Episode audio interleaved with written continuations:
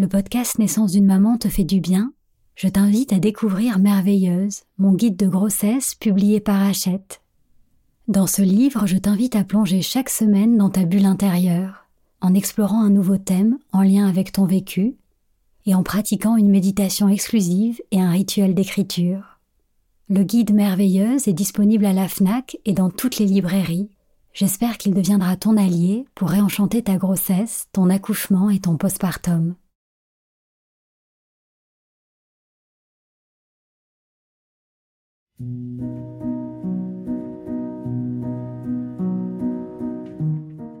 Bonjour, je suis Sandra, la fondatrice de la marque Ilado, qui propose des bolas de grossesse et des créations pour le bien-être des mamans et de leurs bébés.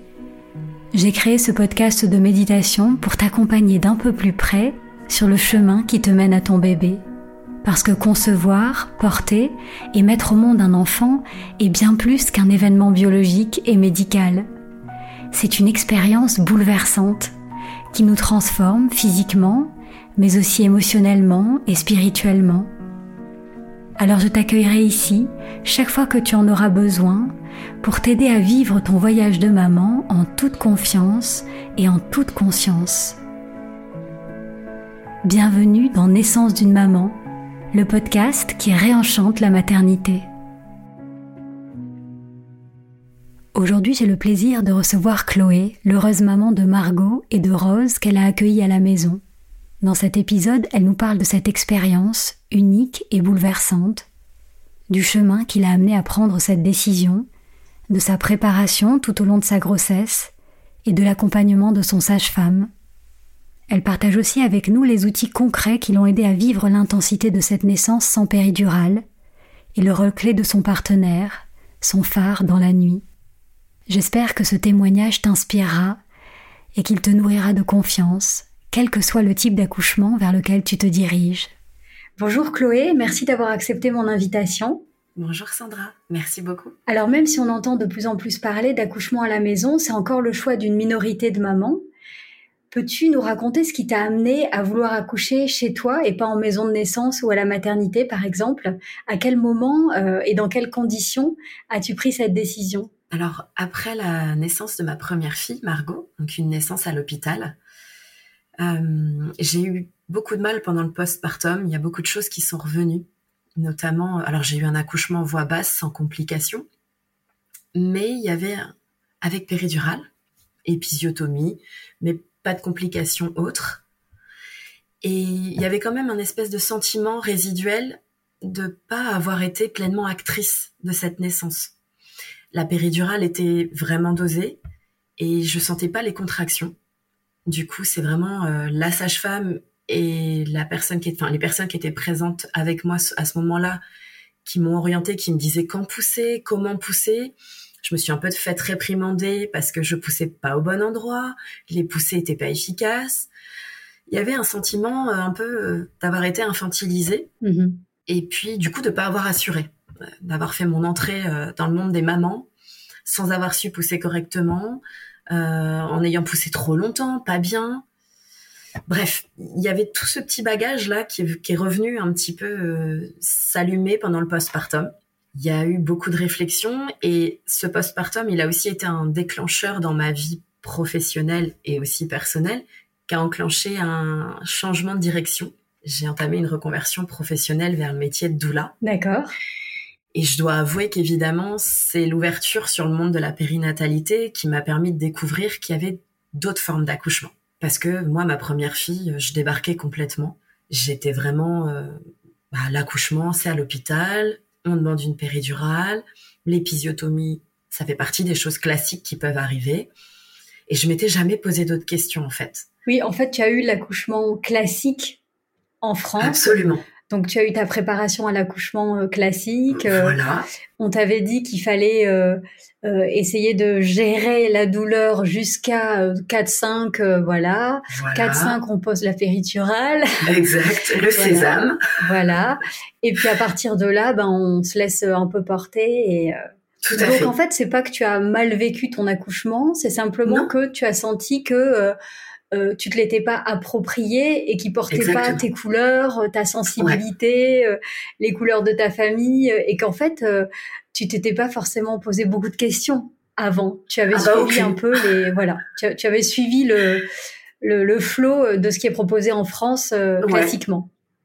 Exactement. Et puis vraiment sans réflexion aucune autour parce que euh, c'est ce dont on parle le plus. Autour de moi, mes proches, dans ma famille, c'est le récit classique d'un accouchement. Donc, je suis vraiment pas allée creuser plus loin. C'est l'accouchement de nos mères aussi. Enfin, oui, tout à fait. Je, ne sais pas comment ça s'est passé pour ta naissance, mais en fait, c'est vraiment la génération de nos mères. C'est, ça a été les premières mm. d'ailleurs à vivre ce type d'accouchement, et c'était devenu, euh, enfin, c'est devenu la norme. La norme, ouais. Mm. Exactement. Et donc là, tu donc tu changes de voie professionnelle, tu t'ouvres au métier de doula. Oh, j'imagine que c'est une vocation, hein, parce que je crois pas que. J'imagine que tu étais déjà doula à l'intérieur et que ton accouchement a peut-être révélé ça. Euh, euh, voilà. Tout à fait. Et, donc là, tu apprends euh, qu'on peut poser des questions et qu'on peut accoucher autrement et qu'il y a une autre forme de naissance qui existe. Ouais, une naissance où la mère est dans sa pleine puissance Mhm. Euh, pleinement actrice, pleinement décisionnaire aussi de ce qu'elle a envie d'avoir pendant la grossesse, pendant cet accouchement. Voilà, je découvre qu'en fait j'ai beaucoup plus de liberté qu'il n'y paraît. Mhm. Et je, je dialogue beaucoup avec mon mari, peu de temps après finalement ce premier accouchement, sans forcément qu'on ait déjà un projet de deuxième bébé. Mais déjà, je sens qu'il y a quelque chose qui se modifie chez moi dans cette optique. Et je discute avec mon mari et lui me fait part de son sentiment d'avoir été à 100% spectateur. C'est-à-dire que lui, la naissance de sa première fille, il n'en a pas profité. Il a même à un moment euh, dans la salle d'accouchement été poussé parce qu'il gênait euh, l'équipe médicale. Donc on l'a carrément, on lui a dit bah, euh, pardon monsieur, mais poussez-vous là? Donc en fait, j'étais même plus dans son champ de vision.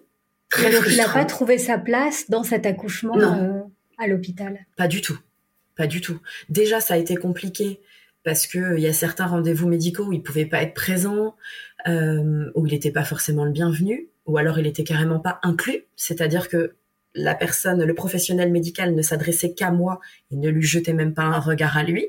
Mm-hmm. Donc là, en plus, l'arrivée de sa fille, il n'est pas intégré.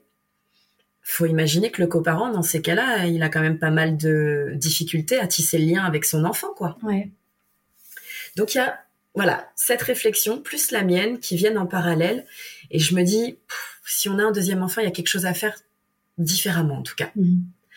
Donc sur le secteur où j'habite, il n'y a pas beaucoup de choix, pour pas dire aucun à part l'hôpital. On n'a pas de maison de naissance, il n'y a plus de cliniques privées. Euh, voilà, il n'y a, pas d'autre solution que l'hôpital. Où à ce moment-là, je découvre euh, qu'il y a un sage-femme dans mon secteur qui accompagne les accouchements à domicile. Mais il y en a qu'un. Et, tu penses que si il y avait eu entre ces deux extrêmes, on peut dire, euh, la maison de naissance, tu te serais dirigé vers une maison de naissance, par exemple? Tu penses que tu as pensé à l'accouchement à la maison parce qu'il n'y avait pas d'intermédiaire? Peut-être. Effectivement. En tout cas, la réflexion de mon mari aurait été différente. Mhm.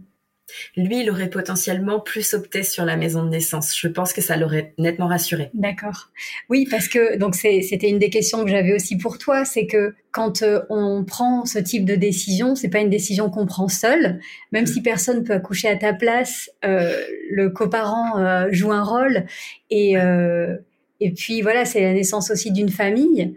Euh, comment euh, ça s'est passé vos discussions? Est-ce que tu as tu as dû vraiment le convaincre ou enfin qu'est-ce qui qu'est-ce qui a convaincu ton, ton compagnon? Et, euh, et comment comment ça s'est passé? Est-ce que vous avez tout de suite été alignés sur cette décision ou est-ce qu'il est-ce qu'il lui a fallu peut-être du temps pour accepter ta décision? Le fait, je crois qu'on en parle avant d'avoir le projet concret de faire un deuxième enfant, ça nous a mis moins, moins de pression. Ouais.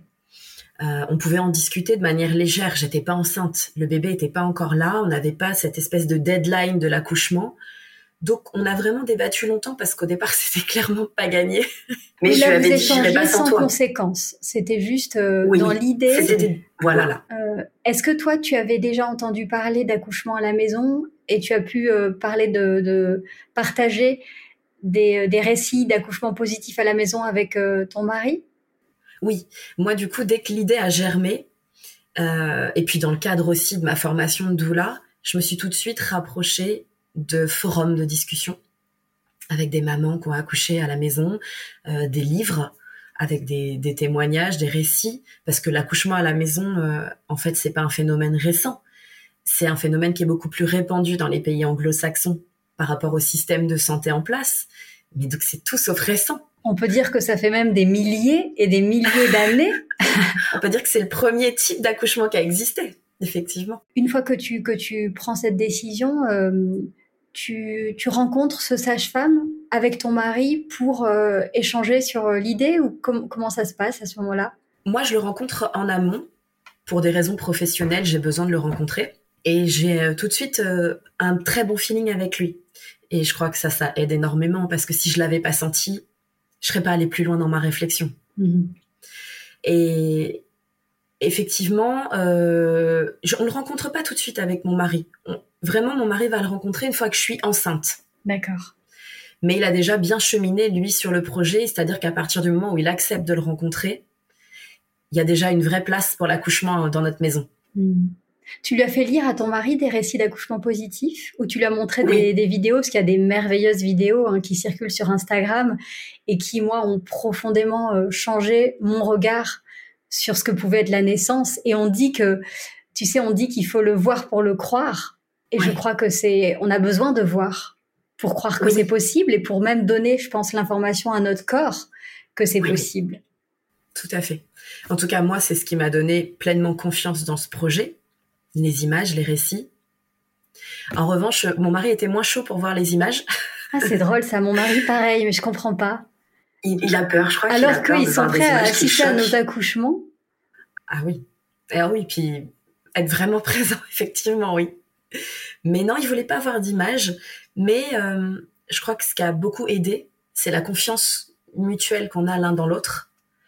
Et il m'a dit, voilà, moi, si tu le sens, et à partir du moment où on a un professionnel qui est à nos côtés à ce moment-là, qu'on fait pas ça tout seul chez nous, parce que si jamais quoi que ce soit euh, se complique ou il y a des informations, il y a des données qu'on n'a pas, on n'est pas professionnels médicaux. Donc l'idée, c'était vraiment d'avoir quelqu'un qui puisse être là au cas où. Donc ça, c'était la condition de ton mari. Oui. Et euh, pour toi, tu l'as accepté facilement cette condition? Ah oui, oui, moi c'était ok. Moi c'était ok. Je me, j'ai confiance en moi, j'ai confiance en mon corps, mais ce filet de sécurité là, moi, il m'aidait à, intégrer une bulle de sécurité autour de mon accouchement. Ouais. Et c'est ce qu'on dit, hein, c'est que la condition pour qu'un accouchement soit bien vécu euh, et souvent se passe bien aussi, c'est euh, cette sensation de sécurité et euh, ah elle est différente d'une femme à l'autre. Hein. Pour certaines, il faut un hôpital de niveau 3 pour se sentir en sécurité et pour d'autres, c'est euh, une maison de naissance ou c'est un accouchement à la maison avec, euh, mm. avec une sage-femme. On est toutes différentes, je pense. Et même peut-être d'une grossesse à l'autre, on est différentes. Oui. Et alors, certaines futures mamans qui choisissent d'accoucher chez elles n'en parlent pas à l'entourage pour éviter de subir leurs réactions.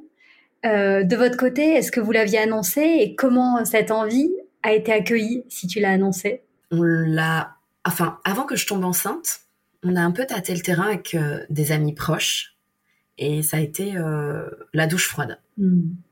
Des amis très proches qui l'ont accueilli de manière très agressive, j'ai envie de dire, euh, qui m'ont dit qu'on était Vous inconscient, on était ouais, irresponsable, que c'était hyper dangereux.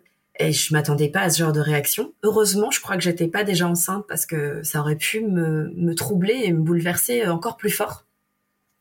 Donc on a pris la décision avec mon mari de ne le dire à personne excepté euh, à ma maman. Il fallait la mettre dans la boucle puisqu'on aurait peut-être besoin d'elle pour Margot, pour notre aînée. Selon le timing de l'accouchement, etc. Euh, il fallait qu'elle soit complice euh, de, cette histoire. Et en même temps, au-delà de cet aspect pratique, t'as pas l'impression que de le partager à ta mère, c'est aussi plus que ça? Qu'il y a quelque chose aussi de d'une espèce de sécurité euh, affective, maternelle, dont on a peut-être aussi besoin à ce moment-là. Ouais, complètement. Ouais, puis ma mère n'est pas du tout jugeante, elle a été très accueillante euh, de cette décision. Elle nous a dit à partir du moment où vous êtes ok, c'est votre décision, moi je vous soutiens. Hmm. Donc c'était euh, ouais, c'était un réconfort supplémentaire et une sécurité supplémentaire. Hmm. On en revient toujours à ça. Donc là, donc tu es enceinte, vous vous projetez dans cet accouchement à la maison. Mhm. Comment se passe ta préparation? Alors, tu es doula, donc euh, je pense que tu, euh, tu connais toutes les différentes, enfin l'éventail de méthodes de préparation. Tu sais aussi que au-delà de toute la préparation, c'est la confiance, l'engagement et le lâcher prise qui sont clés. Voilà, qu'est-ce que tu fais pour te préparer à la fois euh, physiquement, à la fois aussi émotionnellement et même pratiquement? Pour cette naissance à la maison Alors ça démarre pas comme je l'avais espéré parce que sur cette première grossesse, je vais souffrir d'hyperémèse gravidique les quatre premiers mois. Sur cette deuxième grossesse Sur cette, pardon, deuxième grossesse, oui. Ça, n'avait pas été le cas pour ta première? Non. D'accord. Et, donc, euh, ça veut dire que tu as des vomissements euh, excessifs? Des vomissements, oui, excessifs. Je me vomissais 25 à 30 fois par jour. D'accord. Avec des douleurs euh, dans le ventre perpétuelles. J'ai perdu 7 kilos en 15 jours au départ avant qu'on trouve de quoi il s'agissait et qu'on réussisse à mettre un diagnostic et un traitement en place. Il y a des traitements Donc, c'est quatre mois d'alitement. Oui, il y a des traitements possibles. Oui, il y a des médicaments qui existent, euh, notamment. Enfin, moi, j'ai été traitée par un médicament euh, canadien qui est commercialisé en France, mais pas pris en charge par la sécurité sociale, évidemment. Mhm. Euh, mais qui a nettement contribué à soulager mes douleurs, mes vomissements et mon état général. Et au quatrième mois, les, ça a disparu. D'accord, parce que j'ai aussi entendu des histoires où ça se prolongeait euh, jusqu'à sur toute la grossesse. Ce qui n'a pas été J'ai eu de la chance. Ça n'a pas remis en question euh, ton accouchement. Là, tu t'es pas dit, ok, en fait, j'ai peut-être besoin de la médecine. c'est peut-être un signe. Ou... Euh. C'est drôle, mais pas du tout. Au contraire, c'était encore plus présent. Il fallait que j'accouche à la maison pour me réapproprier cette grossesse dont on m'avait volé le premier trimestre. avec avec tout ça. Ouais, c'est ça c'était ma, ma revanche sur cette, euh, cette grossesse.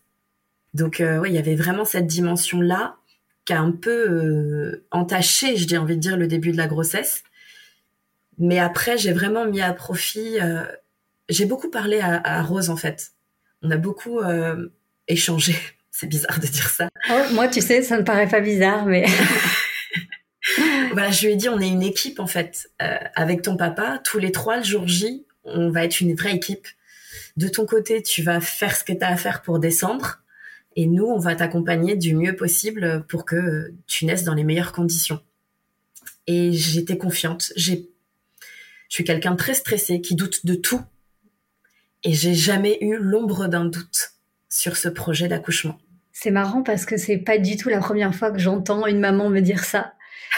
c'est, fou comme, comme la maternité peut nous révéler euh, cette confiance cachée hein, dont on n'a pas conscience. Ah et, euh, et, souvent, je, je, le constate, les mamans, enfin les femmes les plus anxieuses, stressées ou angoissées se découvrent une, une stabilité, une confiance et une force, euh, et une volonté pendant la grossesse. Et je ne sais pas si c'est ton cas aussi, mais, mais c'est pour toute la vie. Une fois qu'on a découvert euh, cette confiance-là, même si on peut retomber euh, dans l'anxiété, euh, eh ben, on a quand même cette espèce de sécurité de fond qu'on a acquis grâce à la grâce à la grossesse et à la maternité.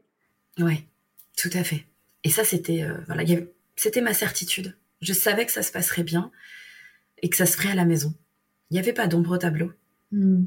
Alors pour valider tout ça, bien sûr, euh, notre sage-femme nous avait demandé de mettre tous les feux au vert, c'est-à-dire de faire les examens, de s'assurer qu'il n'y avait pas, euh, je sais pas, de diabète gestationnel, que le bébé était dans les bonnes proportions en termes de taille et de poids.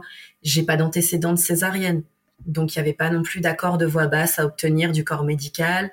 Voilà, il y avait toutes ces petites choses qu'il fallait valider en amont pour se débarrasser en quelque sorte de ce pourrait amener des complications. Mm-hmm et se dire ok bon bah ça tout ça c'est ok les résultats d'analyse d'urine les prises de sang tout est bon les échos sont bonnes ok on avance un pas après l'autre vers l'accouchement à la maison d'ailleurs est-ce que tu t'es quand même inscrite dans une maternité? Oui. Euh, c'est quoi? C'est un filet de sécurité? Dans ta tête Tu dis euh, c'est mon filet de sécurité. S'il y a des complications, c'est ce qui est prévu. C'est euh, tu pars à la maternité. Ouais, tout à fait.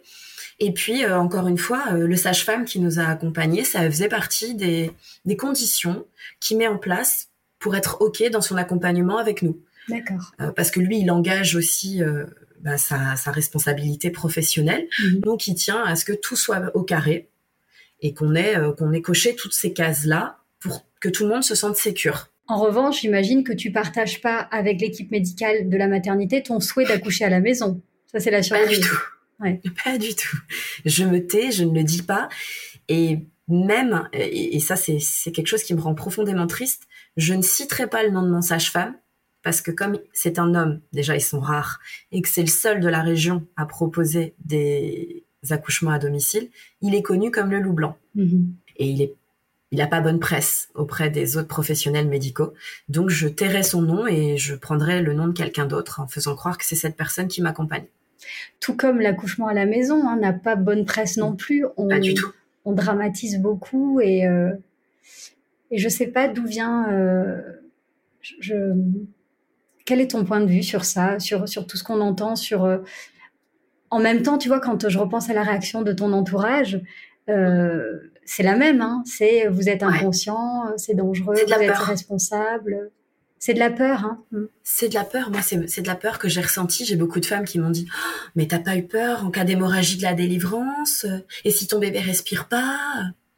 Et je me dis Waouh euh, Mais ça, c'est pas la majorité des cas en fait. Mm. C'est pas une obligation, c'est pas systématique l'hémorragie de la délivrance. La réanimation d'un bébé euh, à la naissance, c'est pas systématique non plus. Et s'il faut te faire une épisiotomie, euh, alors en fait, normalement, quand on accouche de manière physiologique et que le corps choisit sa position pour sortir le bébé, bah, il y a peu de chances que ça déchire à outrance en fait, parce qu'on est dans le respect du corps. En l'occurrence, à mon premier accouchement, la sage-femme m'avait dit, vous avez un tout petit périnée, si je ne fais pas l'épisiotomie, non, si je n'avais pas fait l'épisiotomie, puisqu'elle m'a été faite sans consentement, hmm. Euh, vous auriez déchiré jusqu'à l'anus, ça aurait été dramatique. Et donc là, j'avais un petit peu cette petite crainte pendant la fin de la grossesse de déchirer extrêmement à cause de ce périnée défectueux dont je suis pourvue. Encore une fois, c'est mon corps qui est mal fait. Et euh, juste pour la petite anecdote, j'ai eu ce qu'on appelle une éraillure. C'est-à-dire, en fait, rien même pas une déchirure. C'est même pas une déchirure. Mais ça veut peut-être aussi dire que dans les conditions dans lesquelles tu étais pour ce premier accouchement, tu n'as pas permis à ton corps de libérer tout son potentiel et à ton périnée de libérer tout son potentiel. Et... je sentais rien. Hmm. Donc je savais même pas quand ni comment pousser. Alors comment est-ce que tu te prépares à l'intensité? À l'intensité d'une naissance euh, sans péridurale après l'avoir vécu avec pour ta première euh, naissance? Alors j'ai pas peur l'intensité des contractions, c'est quelque chose qui me fait pas peur parce que pour Margot, je suis arrivée à la maternité, j'étais déjà dilatée à 7 et je n'étais pas en grande souffrance. Mm-hmm. Mais je me suis précipitée sur la, sur la péridurale parce que je me suis dit si j'attends trop, ce sera trop tard, je pourrai plus la voir et peut-être que je vais souffrir le martyr et que ce sera trop tard. Mm-hmm. Donc je l'ai prise sans en avoir réellement la nécessité, mais en ayant peur de ne pas pouvoir en bénéficier. Ça, c'est ce qui m'a motivée. Donc sur cette deuxième grossesse, je me dis, moi, je ne sais pas ce que c'est une contraction extrêmement douloureuse qui me cloue au sol. Donc, bah ok, je suis confiante. Je sais que j'ai été capable de gérer jusqu'à 7 pour ma première. Donc, je suis consciente que ça peut être intense. Donc, je décide de faire euh, un focus pendant ma préparation à l'accouchement sur tout ce qui va être respiration, acceptation aussi de l'intensité. Je refuse catégoriquement qu'on dise douleur. Mhm. Donc tu parles d'intensité et de vagues, j'imagine. Ouais, tout à fait. Et cette image des vagues, elle m'aide tellement. Je, la vois arriver, la contraction, mais je vois qu'elle va repartir comme une vague. Mhm. Je suis pas sur un truc euh, tout le temps à fond, j'ai mal, j'ai mal, au secours. Pas du tout. Mhm. Donc, avec cette expérience de première grossesse et de premier, première contraction là, j'y vais dans cette optique-là. Je, m'aide quand même euh, d'hypnose, euh, de points d'acupression. Est-ce que tu peux nous parler un petit peu de, l'hypnose? C'est une question que, qui revient souvent des auditrices du podcast de méditation Naissance d'une maman parce qu'elles me demandent mhm. quelle est la différence entre l'hypnose et la méditation. Alors là, en, en hypnose, on, comment je pourrais dire? Nous, on avait couplé l'hypnose, donc moi, je me faisais de l'auto-hypnose. Le sage-femme m'avait donné des techniques pour essayer de me mettre dans un état. Euh, c'est plus loin encore que la méditation. Je crois que c'est comme si on appuyait sur un petit bouton pour caricaturer dans le cerveau, qui nous fait basculer dans un état un petit peu plus loin de la réalité. D'accord. Et mon mari, couplé à ça, avait des points d'acupression sur lesquels il venait appuyer. Et en fait, c'était des points qu'on avait activés en hypnose. Donc moi, quand je bascule en état d'hypnose, quand mon mari appuie à certains endroits sur mon corps pour alléger, on va dire, la sensation de la contraction, ça fonctionne. Ça crée une espèce de diversion à ce moment-là qui fait baisser en intensité la contraction. D'accord. C'est intéressant ce principe de diversion. J'en ai entendu parler aussi sur Instagram où certaines mamans prennent un peigne. Ouais. Elles mettent un peigne dans les mains. C'est de l'acupression. D'accord. C'est-à-dire que, mais ça peut être un peigne. Il y a des balles en plastique aussi avec des petits picots. D'accord. Ça peut être, euh, moi j'ai une, une, amie qui avait pris euh, son gros, son gros cristal, son quartz rose brut, donc avec plein de petites aspérités, des formes un peu désagréables et qu'elle pressait très fort dans sa main. Donc tu détournes vraiment la sensation en fait, tu crées une un deuxième point de douleur. Et du coup, le cerveau n'est plus focalisé que sur une douleur, mais une deuxième. Donc, l'intensité, si on veut, est divisée. Mm-hmm. C'est un dupe pour le cerveau. D'accord. Donc tu avais préparé euh, donc les points d'acupression, oui. euh, l'hypnose, l'hypnose, la respiration. Alors, euh, euh, est-ce que tu peux nous parler de ta technique Comment est-ce que tu respirais avec les vagues? Tu expires au moment où la vague est la plus intense? Ouais, tout à fait. Et puis quand je sentais, quand c'est monté de plus en plus, mon expire, elle s'accompagnait de, de vibrations avec la voix. D'accord parce que cette vibration, elle fait du bien, en fait, tout simplement. Donc c'était plus une expire silencieuse. Au début, c'était des expires en et puis après, au fur et à mesure, ma voix, ma bouche s'ouvrait de plus en plus parce que j'avais gardé en tête cette petite phrase bouche molle, col mou. Ouais, c'est ce que j'ai entendu aussi. Ouais. Et, et c'est hyper vrai en fait parce que tout est lié. Plus ma bouche s'ouvre et ma mâchoire est détendue, moi, je suis crispée. Quand on est crispé, on serre les dents, on serre les, mâchoires et on a tout le corps qui se tend. Et la contraction est beaucoup plus douloureuse. Alors que là, je l'accueille.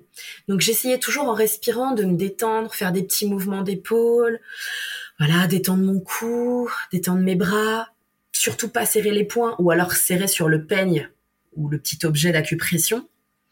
Mais voilà, être au maximum détendu et de profiter la vague autant, de plein fouet. Euh, voilà, puis de profiter autant de ces espaces de calme entre les vagues, parce qu'on se focalise beaucoup sur les vagues elles-mêmes, mais en réalité, les temps entre les vagues sont aussi importants. Ouais, voire plus. Voire plus, parce que Bien plus tu es détendu et plus tu te laisses fondre entre les vagues, euh, plus tu euh, tu, permets voilà à la vague d'après d'être plus efficace aussi parce que sur un corps détendu une vague qui traverse ben elle sera plus efficace et plus viable aussi.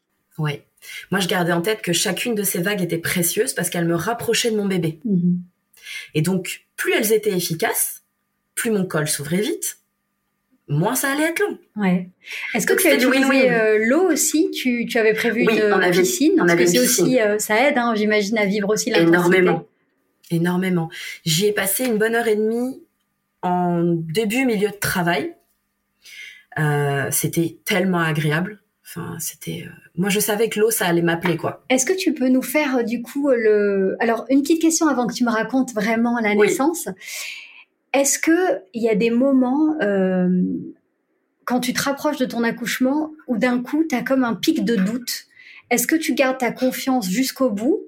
Ou est-ce que euh, peut-être euh, tu as des moments comme ça de doute où tu dois toi-même te remettre un peu euh, sur le droit chemin et dans ta confiance? Non, je n'ai pas eu. T'en as pas eu? Non.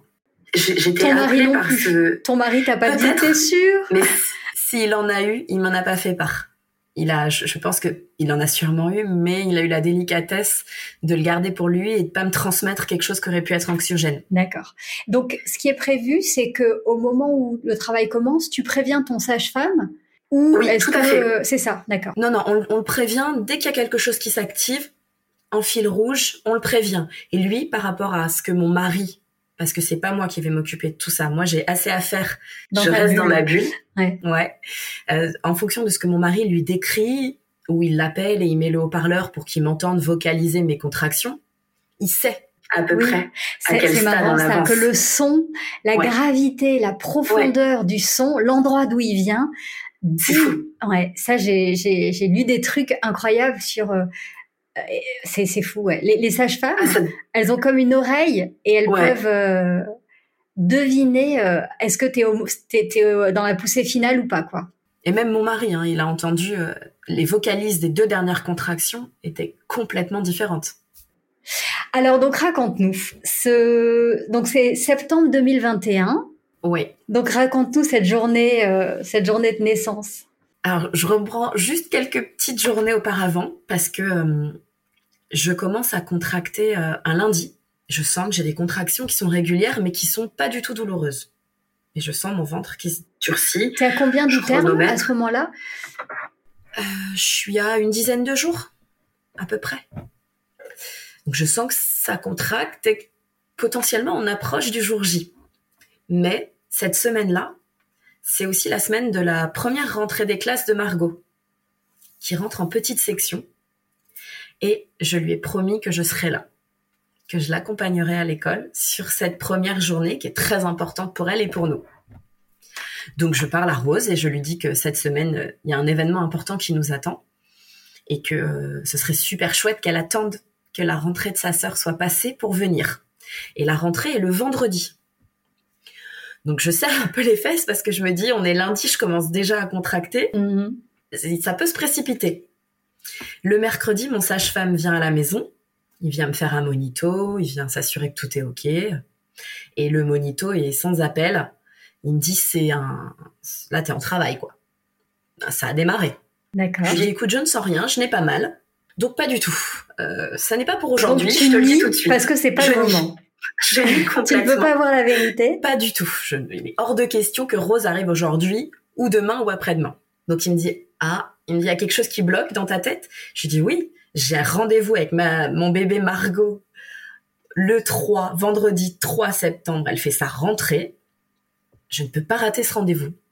Il me dit ok. Bah il me dit moi je je sais très bien comment ça se passe. Donc je te dis, on se voit en fin de semaine. Lui était persuadé que du coup, comme ça, ça bloquait au niveau de ma tête, de toute façon, comme n'importe quel animal, il pas, la pas dans les bonnes conditions. Donc bébé n'arriverait pas tant que j'avais pas débloqué ce truc-là. Et donc le vendredi 3 arrive, Rose est toujours au chaud. Et devant l'école. pas loin. Et au réveil, je sens que cette fois-ci, les contractions, euh, je sens les contractions. Hmm. Il y a un ressenti qui est différent aujourd'hui. Donc je me lève. Tu t'autorises aussi euh, peut-être à, je me dis, bah, accueillir. Voilà, là, c'est OK. Donc je dis à mon mari, c'est pour aujourd'hui. Il me dit, ah bon, t'es sûr? Lui, ça fait depuis le début de la semaine qu'il est au taquet, il en peut plus d'attendre. Donc je lui dis, ouais, c'est pour aujourd'hui. Et en plus, je suis d'autant plus rassurée que mon mari a posé sa demi-journée pour accompagner notre fille à l'école. Tout est bien. Donc parce qu'il y avait aussi ce truc-là de me dire euh, le stress, il sera pas là, donc je vais avoir mes premières contractions toute seule. Comment je fais pour installer la piscine? Hmm. Voilà. Il y avait un truc un petit peu comme ça stressant au niveau de la logistique. Et là, ce matin-là, il n'y avait pas. Mon mari était là. La rentrée était dans quelques heures. Donc tout était euh, au vert. C'est un vendredi, donc tu as le week-end derrière. Exactement. Pour, euh, pour vraiment vous rencontrer sans l'école et tout ça. Tout à fait. Donc je me dis, bah, c'est idéal. Donc on amène Margot à l'école. Donc j'ai des contractions de plus en plus. Je sens bien que c'est parti. Pendant toute l'heure où on va rester à l'école avec Margot, le travail va s'arrêter. Je n'aurai aucune contraction parce que je suis à 100% avec Margot.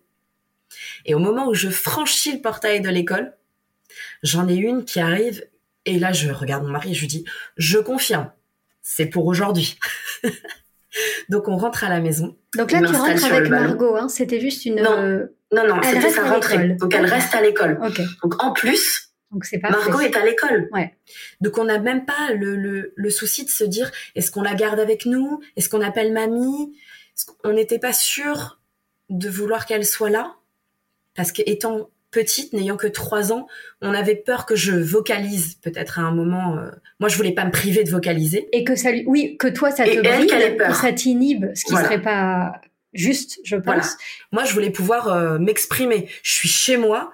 L'idée, c'était que je puisse faire ce que j'avais envie quand j'avais envie. Donc, la présence de Margot aurait pu être un frein. On sait que le jugement, le fait de se sentir observé, évalué, contrôlé, interrompu, euh, ça nous ramène à ce cerveau euh, mental, Oui, euh, alors que tu dois être dans ton cerveau primitif, complètement dans tes sensations et désinhibé, libre, spontané. Et Ouais. si tu sens que, que ta petite fille peut te, te priver de ça, c'est vrai que je pense que c'est un frein. c'est un frein. Hmm. Puis je me serais focalisée sur elle. Ouais. C'est, elle est ma priorité. Et oui, Donc, euh, on peut pas s'empêcher. on s'oublie. Bah non. On- on- la maman, elle passe après, quoi. Hmm. Donc, euh, donc là, tout était parfait. Donc, on est rentré à la maison. Mon mari euh, m'a dit d'attendre dans la chambre du bébé avec mon ballon, tout ça, de faire des petits, des petits trucs de mobilité en attendant. Et lui, il a tout installé dans le salon. Il m'a installé la piscine, il m'a installé euh, des tapis, il a installé le rebozo qu'il a coincé dans la porte pour que je puisse me suspendre en cas de besoin. euh. En fait, il a installé plein de petits trucs. Cet, euh, cet aménagement de ton Oui. territoire de naissance, vous l'aviez discuté en amont avec ton compagnon et vous aviez, tu lui avais exprimé ce qui était important pour toi? Alors oui et non. Euh, on en avait discuté avec le sage-femme parce qu'on avait euh, en amont anticipé certaines postures, certaines positions qui pourraient me faire du bien. Et on avait évidemment mis l'accent sur le fait que la mobilité était un outil clé pendant le travail. Donc l'idée, c'était que j'ai euh, plusieurs euh, postes de travail, entre guillemets, que je puisse changer. Pas que le ballon ou pas que d'être debout et de marcher, mais plusieurs petits ateliers qui me permettent, moi, de rester mobile, d'avoir envie de rester mobile, euh, de me solliciter et puis de permettre à mon corps de bouger, d'être un coup debout, un coup accroupi, un coup à quatre pattes. Donc tu as la piscine comme la premier piscine, poste, le tu as le rebozo, tu as le ballon, tu as un tapis au sol. J'ai un tapis au sol pour les postures à quatre pattes. Mhm.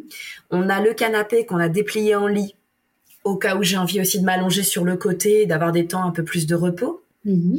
Euh, et puis j'ai mon mari auquel je vais suspendre, m'accrocher, qui va Ouais. me, me tenir. Alors tu commences le travail euh, donc dans la petite pièce. Je trouve ça génial qu'il aménage Ouais. pendant ce temps, puis t'arrives et, Et euh, il fait la surprise en fait. ouais, c'est super. Et à la fin, il me reste lumière juste mes bougies, tu mes baisses la guirlandes. lumière. On est en pleine journée, Ouais. euh, donc euh, j'avais pas envie de faire ça la nuit. Et curieusement, ça se sera passé la journée. Ouais. Donc on baisse, on va baisser les stores de la maison quasiment au max. Ouais. Donc on aura une petite lumière diffuse à laquelle je vais rajouter euh, mes petites guirlandes, mes bougies, voilà, mon petit euh, j'ai un petit diffuseur d'huiles essentielles, enfin des choses à moi que j'aime, Ouais. qui me font plaisir.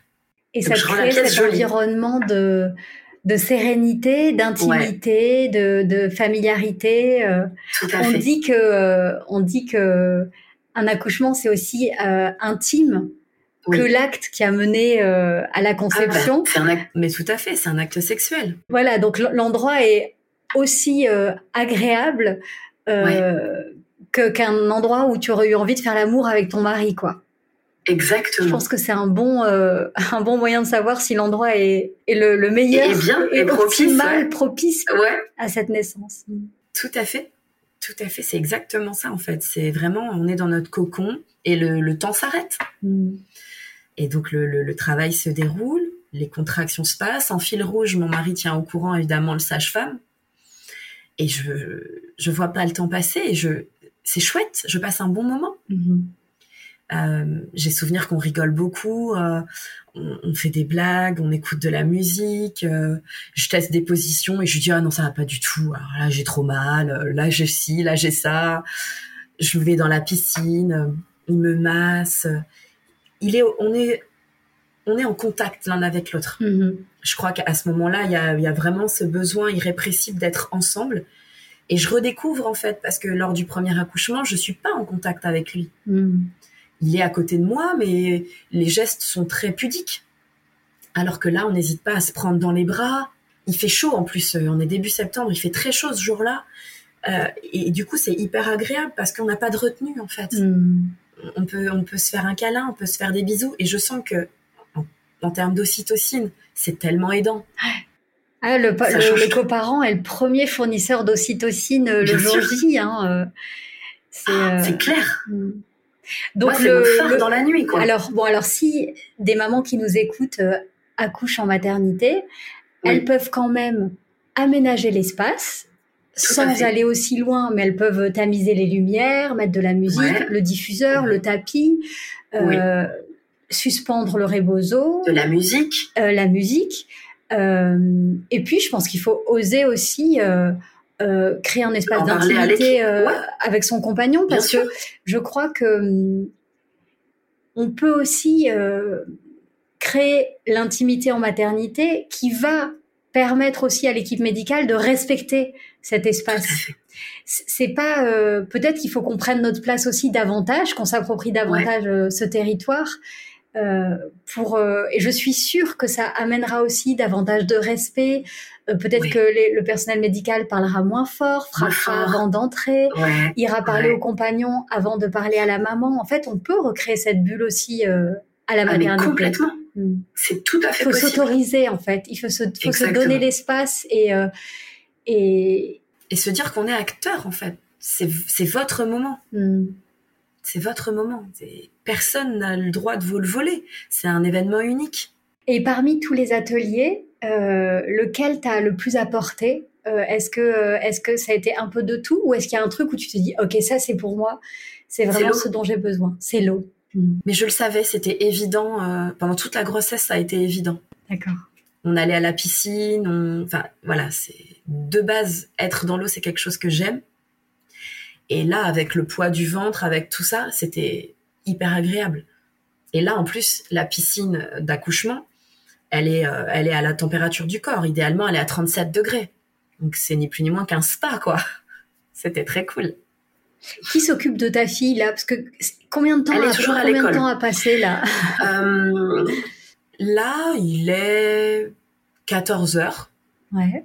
Ok. Et euh, je commence à me demander où j'en suis dans mon travail. À combien je suis dilatée Parce que je ne sais pas. Ouais. Après, on n'est pas obligé de s'en soucier. Mais moi, je me dis, voilà, euh, je contracte depuis, vraiment depuis 10 heures. Donc ça fait 4 bonnes heures que je contracte. Je sens que ça s'intensifie. Et là, je reviens un peu dans, dans, mon, dans mon cérébral et je me dis, j'aimerais savoir où j'en suis pour économiser peut-être mon énergie ou au contraire y aller plein pot si je vois que je suis déjà bien dilatée. Donc on va appeler le sage-femme lui, il m'entend parler euh, archi normalement, euh, il m'entend vocaliser euh, mes contractions, il se dit, ouais, elle n'est pas, elle est pas encore à dilatation complète. Mhm. Mais il se dit, bon, ok, je vais me mettre en route gentiment.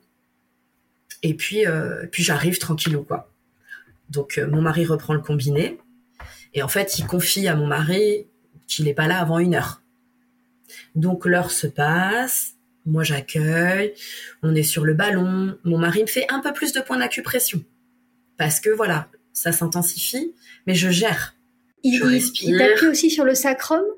Ça dépend des positions dans lesquelles je suis pour accueillir la contraction. Il sait où appuyer selon ta position. Oui, tout à fait. En fait, le sage-femme et lui ont bossé ça pendant les cours de prépa. Il a vraiment eu lui aussi euh, sa prépa. D'accord, ça c'est génial. Pour être à fond utile en fait. Hmm. Donc quand je suis sur le ballon, il prend un petit siège, il s'assoit derrière moi et il me masse euh, le bas du dos. Euh, quand je suis accroché à son cou, il va faire le point d'acupression qui est au niveau de la clavicule. Parfois, il va venir prendre le point de pression qui est entre l'index et le pouce. Voilà, on a mis plein de choses en place. D'accord. Donc, il est très utile. À chacune des contractions, ça, je, je me rends compte avec le recul, j'ai besoin d'être en contact avec lui et tout de suite ça atténue. Hmm. Il t'aide à traverser la vague. Exactement. Il traverse avec moi. Il est dans le bateau avec ça, moi. C'est génial. Et c'est c'est c'est évident. C'est-à-dire que moi je calcule absolument rien de ce qui se passe autour. Là, à partir de ce moment-là, je bascule un peu plus profondément dans la bulle. Donc je pense que je passe sur la deuxième partie du travail. Et il est mon seul repère. Hmm. physiquement, voilà, la pièce disparaît au fur et à mesure, le temps disparaît, mais il y a lui. C'est pour ça que vraiment l'image du phare dans la nuit, c'est ce que je retiens, parce que voilà, c'est la nuit, c'est une nuit qui est qui est agréable, c'est une belle nuit, mais il y a mon phare qui est là, et je suis pas perdue. Donc dès qu'une contraction arrive, il est là, et je m'accroche à lui, et ça passe. Et puis 15 heures arrive, le sage-femme euh, arrive à la maison il reste un peu en retrait, en observation. Il m'observe bouger, il m'écoute. Et puis, un quart d'heure plus tard, donc ouais, 15h15, il s'approche de moi, il me demande si je suis OK pour qu'il m'examine, pour qu'il regarde la dilatation. J'accepte, parce que j'ai très envie de savoir où j'en suis dans mon travail. Ouais. Mais c'est absolument pas une obligation, bien sûr. Donc il me, il m'examine, et je sens qu'il fait un peu plus que m'examiner. Donc là, je l'engueule.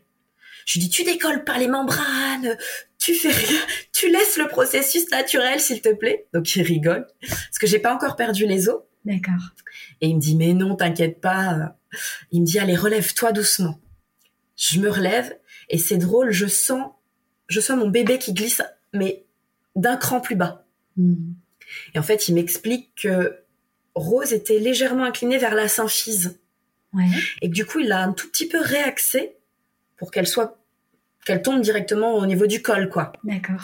Donc il me dit bon là, euh, t'es à peu près à six et demi. Euh, bon, allez, on y va, on continue. Donc hop, il repart en retrait. Il se retapit dans l'ombre et il disparaît de mon champ de vision. Hmm. Et on repart dans nos trucs. Et là, je sens que waouh, c'est monté d'un cran. Ah ouais, c'est monté d'un cran là.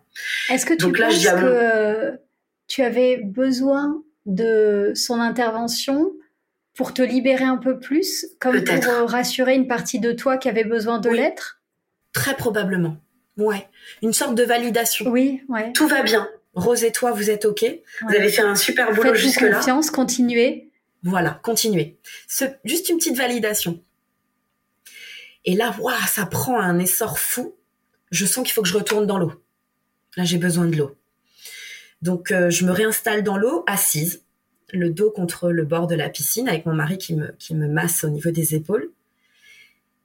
Et là, j'ai une contraction qui arrive, elle repart, et tout d'un coup, j'ai l'impression qu'il se passe un temps euh, hyper long, et que je, je sors un peu de mon corps. Enfin, c'est bizarre de dire ça, mais comme si je m'endormais, et que je prenais vachement de distance, et que tout d'un coup, mon corps emmagasinait plein de de sérénité, de calme, de force, alors qu'en fait, il s'écoule, je pense, quelques toutes fines minutes. J'ai l'impression d'avoir fait une sieste presque. Et là, je sens une nouvelle vague qui arrive, mais je la vois arriver. Mm. Elle arrive, et là, je sens qu'il faut que je change de position. Et je passe à quatre pattes dans l'eau. Et là, je, je suis un peu perdue, et j'entends mon sage-femme me dire, c'est le moment, Chloé. Si tu as envie de pousser, go. Et donc je pousse. J'envoie cette première poussée, alors un peu comme ça à tort et à travers, et du coup je sens la tête qui arrive et qui remonte. alors là c'est la déception absolue. Jumelé à ça, on a la phase de désespérance. Oui. Donc là je pleure et je dis je vais pas y arriver, c'est trop dur, aidez-moi, sortez-la par la bouche. complètement incohérent. Et donc mon sage-femme revient à nouveau vers moi et me dit Chloé, tu sais où on est là. Et je le regarde et je dis, c'est la phase de désespérance, c'est ça Et il me dit, oui. Et qu'est-ce que ça veut dire? Qu'elle arrive Et je pleure tout ce que je sais. Et il me dit, allez, on est reparti. Et là, il y a une deuxième contraction qui monte. Et là, j'y vais, quoi.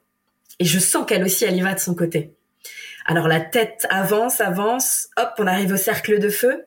Je sens le cercle de feu et je me souviens, avec mon sage-femme, on en a parlé, il faut que j'essaie d'arrêter de pousser à ce moment-là pour que Rose de son côté puisse œuvrer à faire des petits mouvements avec sa tête pour sortir à son rythme et ensuite je reprends la poussée et là la tête est sortie.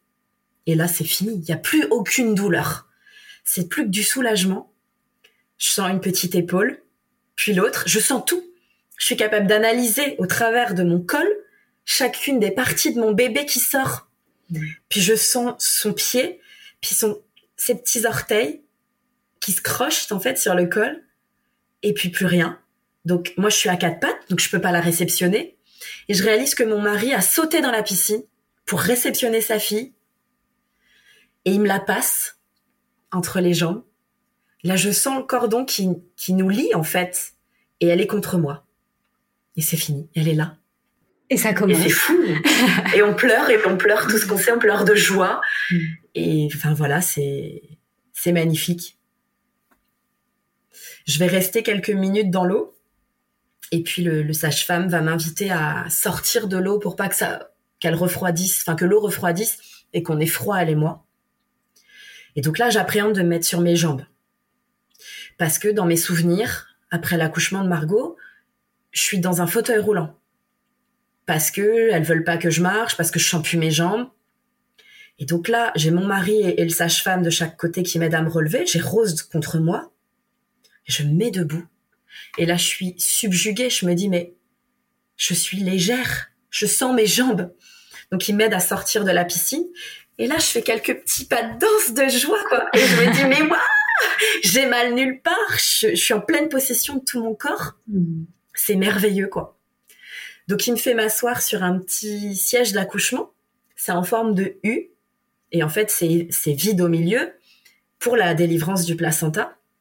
Et on va s'asseoir là, tous ensemble. Moi, j'ai Rose contre moi. Parce que la délivrance du placenta peut pas avoir lieu dans la piscine. Hein c'est mieux à l'extérieur parce que euh, ça lui permet de vérifier l'intégrité du placenta. D'accord. Voilà. Donc, hum, je m'assois là, je, suis avec mon bébé. Euh, on est toujours reliés l'une à l'autre. Le cordon n'est pas coupé, bien évidemment. Et puis un bon quart d'heure passe. Et puis le cordon est tout blanc, tout mou. Donc on décide tous ensemble de le couper. Donc on va le couper. Et puis quelques minutes plus tard, je sens que j'ai une légère envie de pousser, mais quelque chose de très léger. Et le sage-femme, on, on, va glisser la bassine sous le, sous le petit siège. Et le sage-femme m'invitera à pousser et mon placenta va descendre comme ça hyper facilement. Et il est intact, il est, il est très beau. On fait une belle empreinte. Et, puis voilà, et puis c'est fini. On, va s'asseoir sur le canapé et on reste là. Pour l'instant, le sage-femme ne touche pas à Rose, ni à moi. On, se fait des câlins. On est, enfin, c'est tellement chouette. Je lui donne la tétée euh, d'accueil. Mm. Et puis au bout d'un moment, il va me demander l'autorisation juste de regarder si tout est OK chez Rose. Il va pas la peser ni la mesurer. Il va juste regarder, voilà, si tout est OK. Mais moi, je suis à côté d'elle. Euh, voilà, j'ai ma tête contre la sienne. Il l'emmène pas loin de moi. Elle reste à côté de moi. Et puis après, il m'examine. Il remet Rose sur moi. Et puis il m'examine et c'est là qu'il me dit, bon, une légère éraillure qui nécessite pas de points donc, euh, bah, tout va bien. Voilà. Tu es encore un petit peu dans ta bulle, là. Ah, en fait, la bulle se rompt pas. Jamais. dans un accouchement euh, un peu plus classique à la maternité, euh, tu sens vraiment qu'il y a ta bulle. Et après, quand le bébé sort, je trouve ça difficile de, de, rester dans la bulle. Elle, elle éclate. Et puis après, on peut reprendre son bébé. Même si on l'a prête. Enfin, il y, y a, quelque chose qui se passe. Alors que là, quand tu racontes, c'est pour ça que je t'ai pas du tout interrompu, c'est que tu sens que tu restes dans ta bulle. En fait, il y a une fluidité, c'est spontané, c'est naturel, c'est c'est beau, c'est de l'amour, du respect, à du calme. Et c'est à votre rythme et au rythme de ta fille. Je trouve que ce qui est intéressant dans ce que tu as dit, c'est qu'on sent qu'elle a la force, elle a la volonté de naître. Mmh. Et ouais, c'est vraiment un, travail d'équipe. C'est un vrai travail d'équipe et tu as confiance en elle. Tu lui dis, ok, enfin, tu, tu, disais à ce moment-là, c'est à elle de se retourner. Euh, oui. Donc c'est euh, c'est magique, quoi. Ouais. Elle a sa part du, du job et je sais qu'elle va le faire euh, à merveille. Et donc je lui fais confiance à ce moment-là. Il y a un relais, quoi. Et tu vois, j'avais vraiment envie de d'échanger avec toi au sujet de ton accouchement à la maison. Pas tant pour dire voilà ce que c'est qu'un accouchement à la maison, accoucher à la maison, mais plutôt voilà comment ça peut se passer, voilà mm. ce que votre corps est capable de faire, voilà ce que votre bébé est capable de faire, voilà la place que peut prendre votre euh, le coparent, enfin votre partenaire. Et ça, c'est euh, ouais, c'est hyper précieux. C'est précieux. Mm. Vraiment. Mon, mari, il est, il est hyper ému. il, est, il est lui aussi dans la bulle à ce moment-là. Donc lui, il prend aussi une énorme shoot d'ocytocine. Et on est tous les trois sur un nuage, quoi. Et le, le sage-femme n'aura été qu'observateur, j'ai envie de dire. Ouais. Observateur et porteur un peu de cet espace. Tout à fait. Et tu vois, j'avais lu, euh, j'avais lu quelque chose qui disait que une bonne doula, c'est une doula qui est capable de tricoter pendant l'accouchement. Ouais. Et c'est ça, en fait, tu portes l'énergie, tu portes l'espace et t'es juste, euh, t'étais là pour, euh, pour euh, rassurer, sécuriser aussi par ta simple présence. Tout à fait. Ça a vraiment été le cas. Alors, moi, j'avoue qu'il a complètement disparu du tableau. Mais je crois que c'est sa force aussi, d'être capable de se rendre invisible pour pas moi venir me, me parasiter. Et à la fois, quand j'ai eu besoin de lui, il était là, hop, pouf, comme par enchantement, il était là où j'avais besoin qu'il soit. Ouais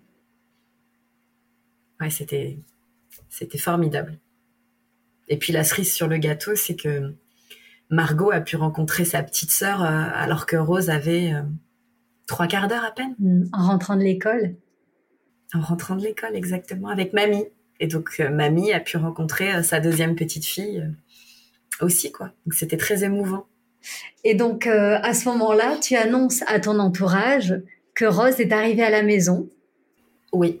Tout à fait. Et alors, que, quelle est la réaction quand c'est fait? Parce qu'on n'exprime pas les mêmes choses une fois que c'est fait. Je pense qu'il y a une, admiration aussi qui se mêle. Euh, chez certains, il y a de l'admiration. Euh, chez d'autres, il y a malgré tout une espèce de. T'as eu de la chance. peur qui Exactement. Ouais, bah vous avez eu de la chance. Euh, c'est pas ce qui se passe à chaque fois. Soit. En tout cas, c'est ce qui s'est passé. Mais c'est ce qui s'est passé. Et je sais que mon récit n'est pas un récit isolé non plus. Mm. J'en ai lu d'autres des belles histoires comme ça. Après, ce qui a été drôle, c'est pour la déclaration de naissance. Parce que du coup, euh, forcément, quand l'enfant naît à la maison, il faut le déclarer dans la commune de naissance. Donc là encore, euh, on nous avait dit pas forcément annoncer que c'était un accouchement à la maison prévu, mais plutôt qu'elle s'était présentée à la maison de manière inopinée, qu'on n'avait pas eu le temps de se rendre à l'hôpital. Et donc à la mairie, ça a été très rigolo parce que la dame de la mairie, elle a été complètement prise au dépourvu et elle nous a dit euh, il n'y a pas eu de déclaration de naissance depuis 1961 dans notre commune. Ah ben on va faire ça bien, mais il faut que je me renseigne parce que je sais pas faire. C'était hyper chou quoi. On a eu euh, donc on y est retourné pour récupérer le livret de famille. Ils nous attendaient tous dans le hall pour rencontrer Rose. Enfin, c'était très touchant quoi une belle histoire. Et qu'est-ce que tu gardes alors aujourd'hui de, cette naissance à la maison? Euh, Qu'est-ce que ça a transformé en toi euh, Qui est cette nouvelle Chloé? Ça m'a apporté plus de confiance. Euh, j'ai pris conscience de ce que mon corps pouvait faire. je crois que on vit dans, dans une société où on minimise beaucoup la femme, son rôle et ce qu'elle peut faire. Et je me suis sentie extrêmement puissante.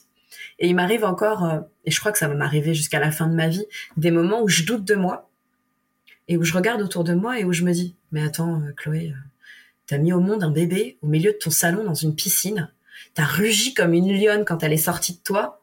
C'est pas cette situation-là qui va te déstabiliser. J'aime bien me, me rebooster avec ça. Mm. Ouais, ça a été une vraie transformation. Merci euh, Chloé d'avoir partagé euh, avec euh, tant de cœur ton histoire, ta naissance de maman à la maison et la naissance de ta petite Rose. c'est très inspirant et puis je pense que tous les conseils aussi que tu as donnés sur l'accueil des vagues, la respiration, ça peut être utile en toutes circonstances. Donc merci beaucoup pour ton partage. Et puis, euh, bonne continuation dans ta vie de maman, de doula et, euh, et, dans tes nouvelles aventures. Merci beaucoup. Merci de m'avoir laissé euh, partager cette belle histoire. Merci pour ce moment partagé. J'espère que ce podcast te fait du bien. Pour qu'il puisse accompagner le plus grand nombre de mamans, merci d'en parler autour de toi, à tes amis ou même à ta sage-femme. Pour découvrir tous les rituels bien-être d'Ilado, nos tisanes bienfaisantes, nos pierres naturelles ou encore nos cocons d'emmaillotage, je te donne rendez-vous sur ilado.fr. Et je t'invite aussi à rejoindre notre communauté de mamans sur le compte Instagram Naissance d'une maman. Je te souhaite une grossesse sereine et une naissance harmonieuse, celle de ton bébé, mais aussi la tienne en tant que maman. Alors prends soin de toi et souviens-toi, tu es merveilleuse.